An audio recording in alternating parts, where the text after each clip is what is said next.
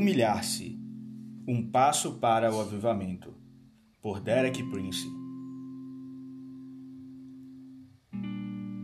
Humilhar-se. Quem pode entender os seus erros? Expurga-me tu dos que me são ocultos. Também da soberba guarda o teu servo, para que se não assenhorie de mim. Então serei sincero e ficarei limpo de grande transgressão. Sejam agradáveis as palavras da minha boca e a meditação do meu coração perante a tua face, Senhor, rocha minha e redentor meu. Salmos 19, versículos 12 a 14. Tirará mais proveito dessa mensagem se repetir essas palavras do Salmo 19 com sinceridade e de todo o coração. Faça-o como uma oração pessoal. Orgulho versus humildade. Nesta carta, irei falar do que considero ser um dos principais obstáculos ao reavivamento. Pode ser resumido numa palavra, impopular e curta: orgulho. Acredito que, sem dúvida, o orgulho é o problema fundamental da Igreja Ocidental de hoje. Humilhar-se é o requisito primário para a oração por reavivamento. Começamos em 2 Crônicas, capítulo 7, versículo 14. São palavras familiares, é uma promessa de Deus e acredito que é uma promessa de reavivamento.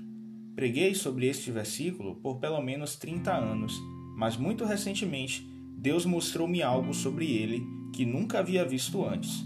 Deus está falando e diz: E se o meu povo, que se chama pelo meu nome, se é cristão, se está em Cristo, se é de Cristo, então é chamado pelo nome de Cristo. Quer dizer, essas palavras se aplicam-se a si e a mim. E se o meu povo, que se chama pelo meu nome, se humilhar e orar, e buscar a minha face, e se converter dos seus maus caminhos, então eu ouvirei dos céus e perdoarei os seus pecados e sararei a sua terra. Temos sete partes aqui, quatro condições que temos que cumprir e três promessas que Deus faz. Se cumprirmos essas condições, as quatro condições que temos que cumprir são: se o meu povo se humilhar, a primeira, orar, a segunda, buscar a minha face, a terceira, e se converter dos seus maus caminhos, a quarta. Então Deus diz: Eu ouvirei do céu, perdoarei os seus pecados e sararei a sua terra. Como disse, tenho pregado sobre esse texto em muitos países diferentes e até escrevi, baseado nele, um livro chamado Moldando a História com a Oração e Jejum. Mas só recentemente depois de todos esses anos, Deus me mostrou algo que me chocou e assustou. Ele disse, pelo que entendi, nesta geração, o meu povo que é chamado pelo meu nome nunca cumpriu a primeira condição. Sem a primeira condição, todas as outras promessas são vazias. A primeira condição é: se o meu povo se humilhar. Orgulho é o pecado original. Por isso, irei falar dessa primeira condição, humilhar-se. Quero salientar que o primeiro pecado no universo não ocorreu na Terra, não foi cometido por um ser humano, ocorreu no céu e foi cometido por um arcanjo. O seu nome era Lúcifer. Após a sua rebelião e a sua queda, o seu nome mudou para Satanás. Uma das funções da profecia não é apenas dizer-nos o que vai acontecer, mas também o que aconteceu e que não poderíamos saber de outra forma. Por exemplo, Moisés foi um profeta e deu-nos a revelação de como a criação ocorreu. De outra forma, nunca poderíamos reconhecê-la. Há outro profeta, Ezequiel, que descreve muito vividamente a queda de Lúcifer. Veja Ezequiel 28:11 e seguintes. Essa é uma imagem vívida e poética. Eu poderia falar longamente sobre isso, mas só quero tocar nos pontos principais. Filho do homem, levanta uma lamentação sobre o rei de Tiro. Ezequiel 28:12. Nesse capítulo há duas pessoas. A primeira pessoa é o príncipe de Tiro, a segunda é o rei de Tiro. É muito claro que o príncipe de Tiro é um ser humano. É igualmente claro que o rei de Tiro não era um ser humano. Isso revela um fato que é muito importante, especialmente na compreensão da guerra espiritual. Reis terrestres humanos são governados por reinos espirituais satânicos nos lugares celestiais. Se realmente quer tratar os problemas, não é suficiente tratar o problema a nível terreno. tem que tratá-lo a nível celestial. E há apenas um conjunto de pessoas que está equipado e armado para isso. Não só os políticos, não só os generais, não só os cientistas, é a Igreja de Jesus Cristo. Somente nós temos o conhecimento e as armas à nossa disposição para enfrentar os principados e poderes satânicos nos lugares celestiais, que realmente dominam o curso da história humana. Agora, nessa segunda parte do capítulo 28, Ezequiel desvia a sua atenção do príncipe de Tiro para o rei de Tiro. Ao ler estas palavras, verá claramente que não pode ser um ser humano que é descrito aqui no verso 12. Diz-lhe: Assim diz o Senhor Deus: Tu eras o selo da medida, cheio de sabedoria e perfeição e formosura. Estiveste no Éden, jardim de Deus. De toda pedra preciosa era a tua cobertura: sardônia, topázio, diamante, turquesa, ônix, jaspe, safira, carbúnculo, esmeralda e ouro. Em ti se faziam os teus tambores e os teus pífaros, no dia em que foste criado, foram preparados. Ezequiel capítulo 28, do versículo 12 ao 13. Observe que ele é um ser angelical, mas é um ser criado. Há apenas uma pessoa que não é criada, é Deus. Todos os outros seres foram criados. Há um ensinamento hoje que também se infiltrou na igreja que diz que de alguma forma podemos tornar-nos deuses. Mas isso é ridículo. O criado nunca pode tornar-se em criador. E continua: Tu eras o querubim ungido para cobrir e te estabeleci. No Monte Santo de Deus estavas, no meio das pedras afogueadas andavas. Ezequiel 28, 14. Obviamente não se trata de um ser humano. Perfeito eras nos teus caminhos desde o dia em que foste criado, até que se achou iniquidade em ti. Ezequiel 28, 15. E agora apenas mais um versículo, o versículo 17. Elevou-se o teu coração por causa da tua formosura, corrompeste a tua sabedoria por causa do teu resplendor. Por terra te lancei, diante dos reis te pus, para que olhem para ti. Ezequiel 28, 17. Qual o motivo da queda de Lúcifer? Qual foi o seu pecado? O orgulho. E orgulho é o pecado original. Usamos a palavra pecado original falando teologicamente sobre o pecado de que foi herdado de Adão, mas realmente isso não é um uso correto.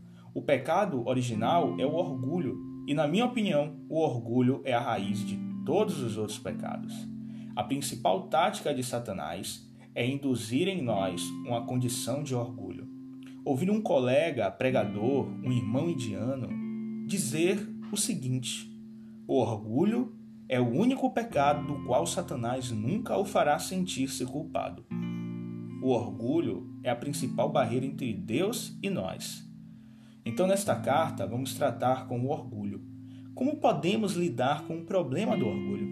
A resposta é encontrada em 1 Pedro, capítulo 5, versículo 5, começando no meio do versículo 5, que é uma citação do Antigo Testamento. Deus resiste aos soberbos, mas dá graça aos humildes. Consegue ver como é fútil orar a Deus com orgulho? Porque Deus está resistindo a si. Ele está contra si.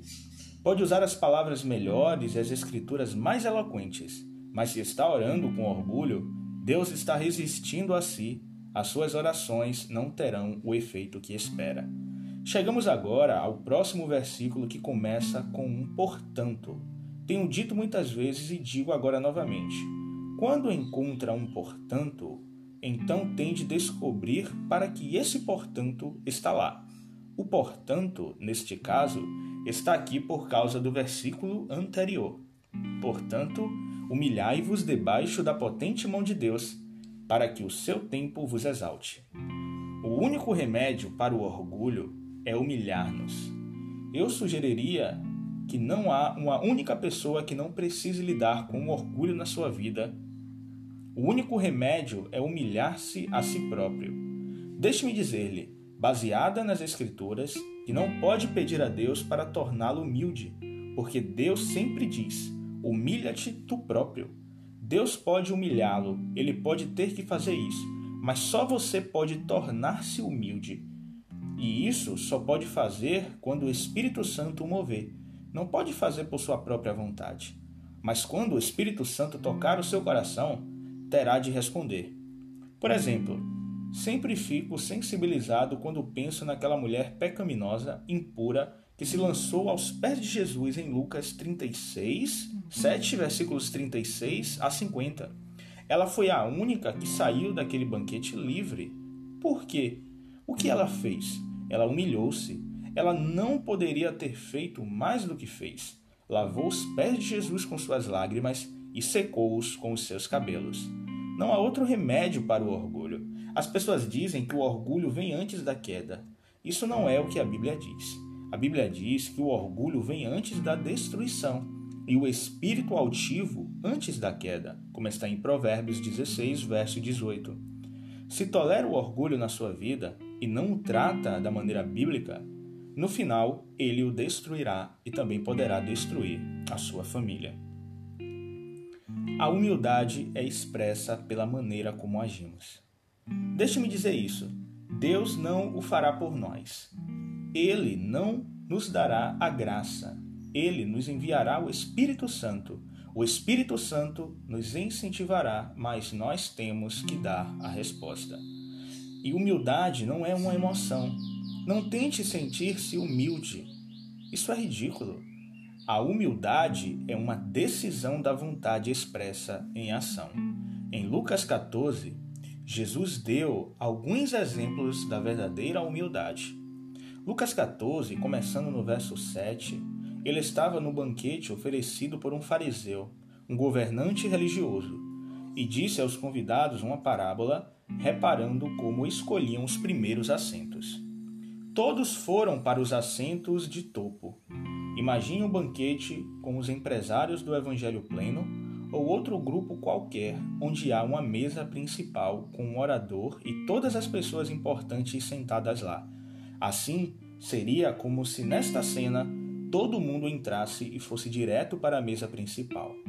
Porque é onde que eles querem sentar-se. Ele então disse: Não façam isso. Não te assentes no primeiro lugar, disse Jesus. Não aconteça que esteja convidado outro mais digno do que tu, e vindo o que te convidou a ti e a ele te diga: dá o lugar a este. E então, com vergonha, tenhas de tomar o derradeiro lugar. Jesus é tão prático, ele disse, começando por tomar o lugar mais baixo, porque assim não poderá acabar mais baixo. Não sei se conhece o pequeno poema de Joe Bunyan, de que tanto gosto, que diz: Aquele que está lá embaixo não precisa temer nenhuma queda. Ele não é nada, não precisa temer o orgulho. Aquele que é humilde sempre tem Deus como o seu guia.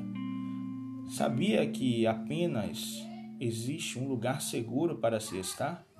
É com o nosso rosto no chão diante de Deus. De um modo geral, e isso não é um padrão que todos têm que seguir? Quando Ruth e eu somos convidados para pregar, algum tempo antes do compromisso, estamos com os nossos rostos no chão diante de Deus, lembrando a nós mesmos e dizendo-lhe a Ele que não temos nada para dar, exceto o que Ele nos dá. Digo, por exemplo, Senhor, eu não tenho nada para dar a essas pessoas, exceto o que vem do seu coração através do meu. Jesus continua no verso 10: Mas quando fores convidado, vai e assenta-te no derradeiro lugar, para que, quando vier o que te convidou, te diga: Amigo, sobe mais para cima. Então terás honra diante dos que estiverem contigo à mesa. Veja como Jesus é simples e prático. A humildade não é uma emoção, não é uma coisa espiritual, é uma decisão e é expressa pela maneira como age. Vai para o lugar de topo ou toma o lugar mais baixo. Pode falar sobre ser humilde, mas se procura sempre o lugar mais alto, tudo é sempre conversa. Uma lei universal. E então, ele dá uma lei universal. Quando digo uma lei universal, quero dizer uma lei que governa o universo. Não apenas a vida humana ou a vida nessa terra, mas toda a vida. Ela está no versículo 11. Portanto, qualquer que a si mesmo se exaltar será humilhado, e aquele que a si mesmo se humilhar será exaltado. Isso é totalmente universal, não há exceções. tem uma aplicação na vida de cada um de nós.